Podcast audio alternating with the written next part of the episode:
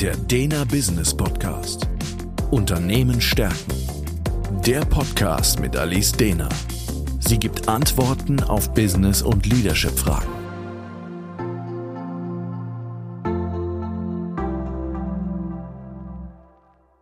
Herzlich willkommen zum Dena Business Podcast. Mein Name ist Alice Dena und Thema heute Hochleistungsteam. Das wäre toll. Der Status quo. Der Teamgedanke wird in Unternehmen immer größer geschrieben. Eben nur im Team kann man einen guten Umgang mit der VUCA-Welt finden.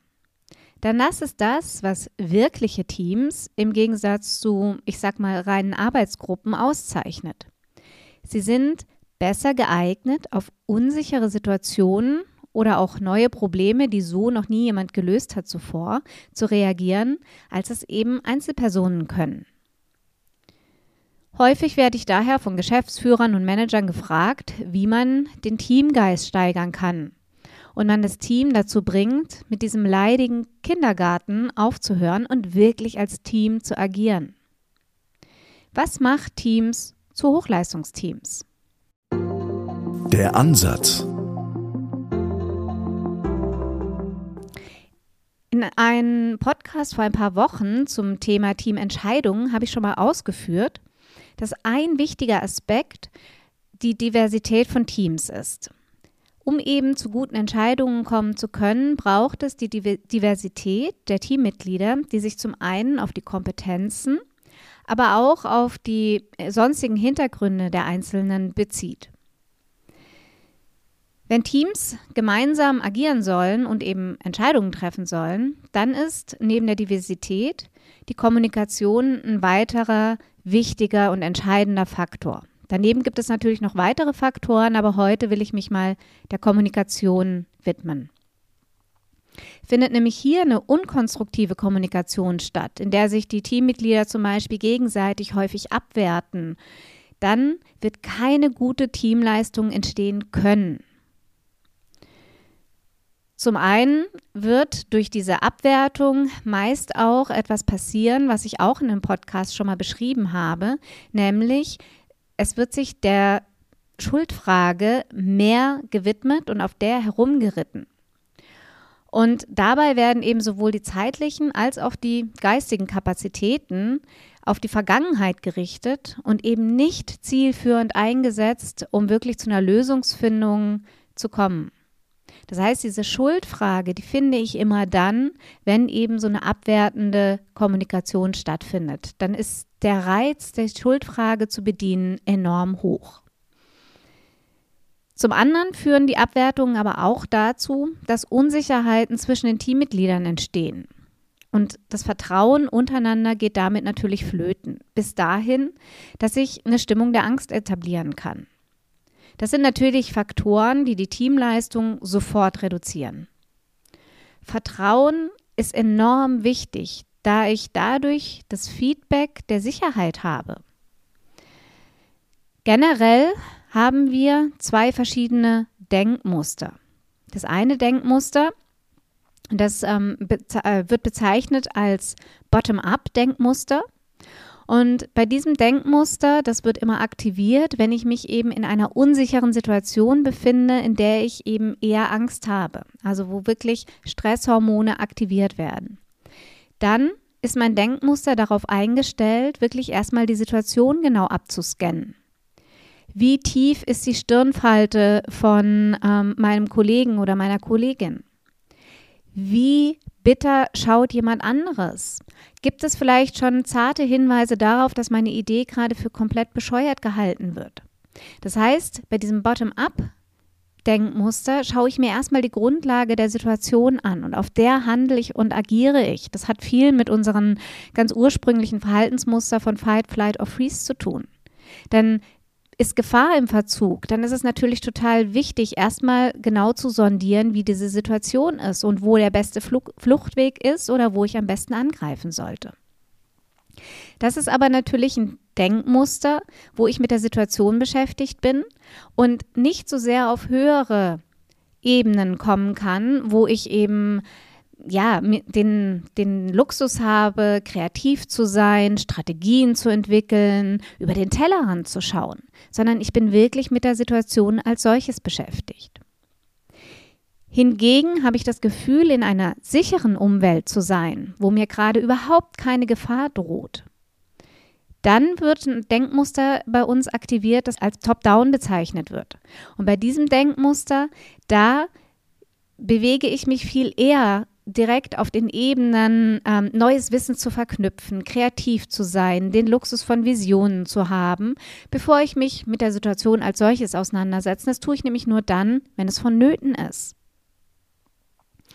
Und daher ist es so enorm wichtig, dass ein Team in sich dieses Gefühl, dieses Feedback der Sicherheit hat weil nur dann komme ich an die Denkmuster heran, die ich brauche, um eben mit der VUCA-Welt umgehen zu können, um neue kreative Lösungen zu finden, um eben auf Unerwartetes schnell reagieren zu können.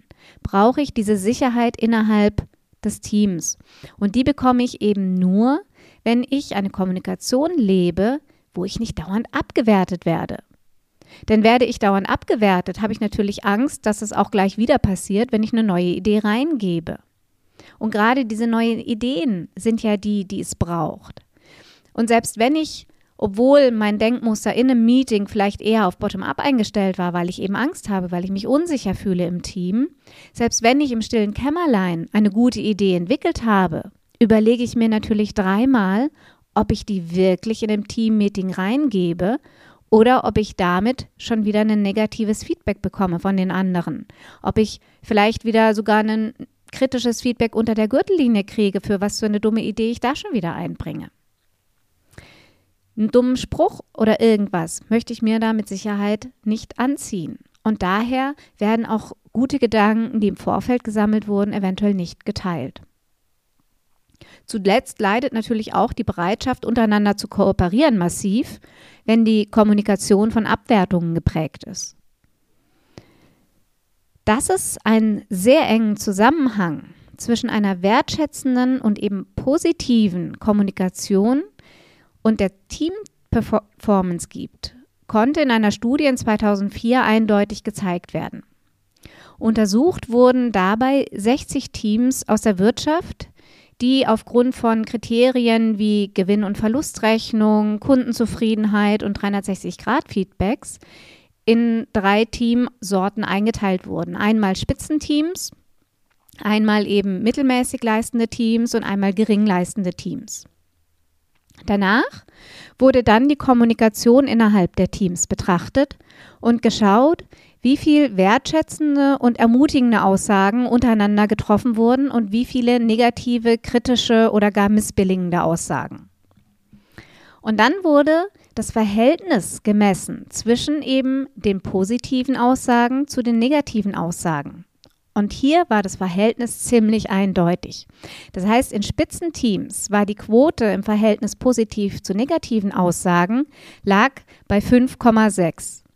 Bei mittelmäßigen Teams lag sie nur noch bei 1,8 und bei Low-Performer-Teams sogar nur bei 0,36. Das heißt, da haben die negativen Aussagen überwogen.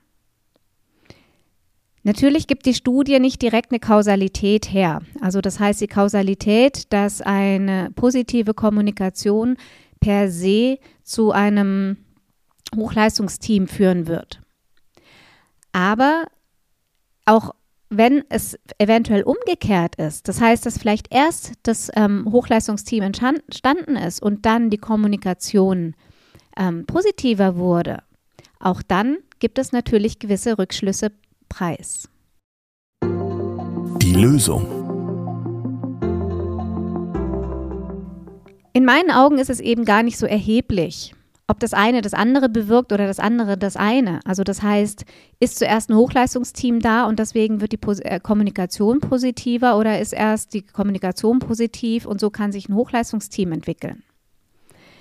Denn wenn ich als Team sehr erfolgreich bin, dann wird es natürlich bewirken, dass ich auch positiver in die Zukunft blicke und auch positiver und wertschätzender mit meinen Teamkolleginnen und Teamkollegen kommuniziere, weil ja eben mehr Wertschätzendes rückzumelden ist.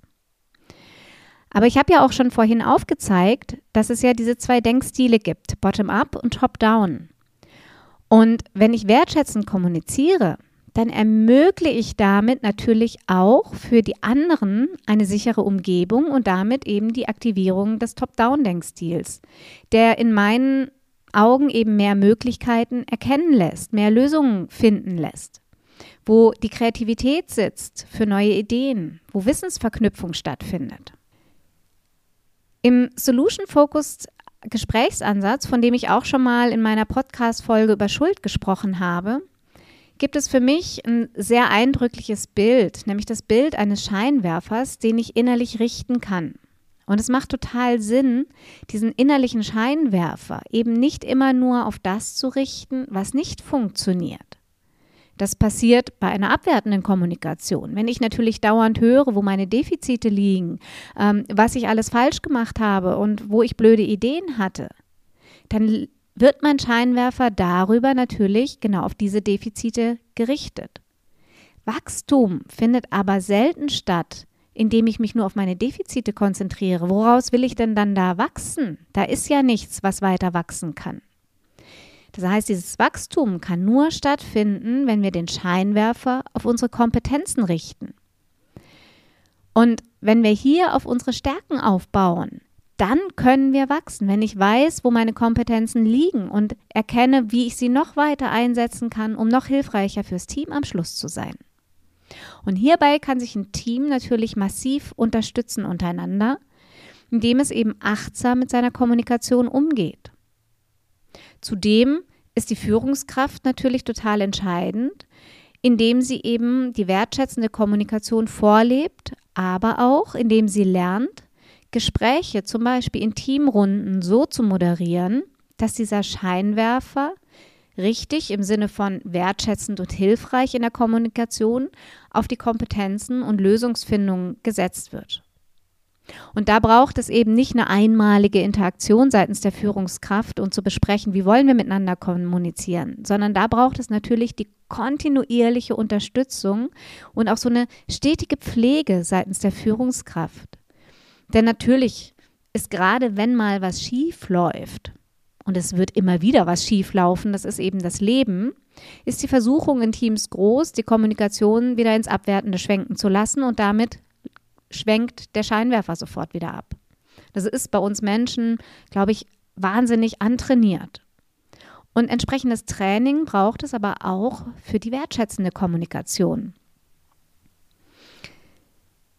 Diesen beschriebenen Scheinwerfer richtig zu setzen, ist außerdem wichtig, da unser Gehirn nicht wirklich unterscheiden kann zwischen Vorstellung und Realität. Ich erschaffe also durch die Art des Denkens und der Kommunikation überhaupt erst neuronal die Möglichkeit, die dann eben auch in die Realität übersetzt werden kann.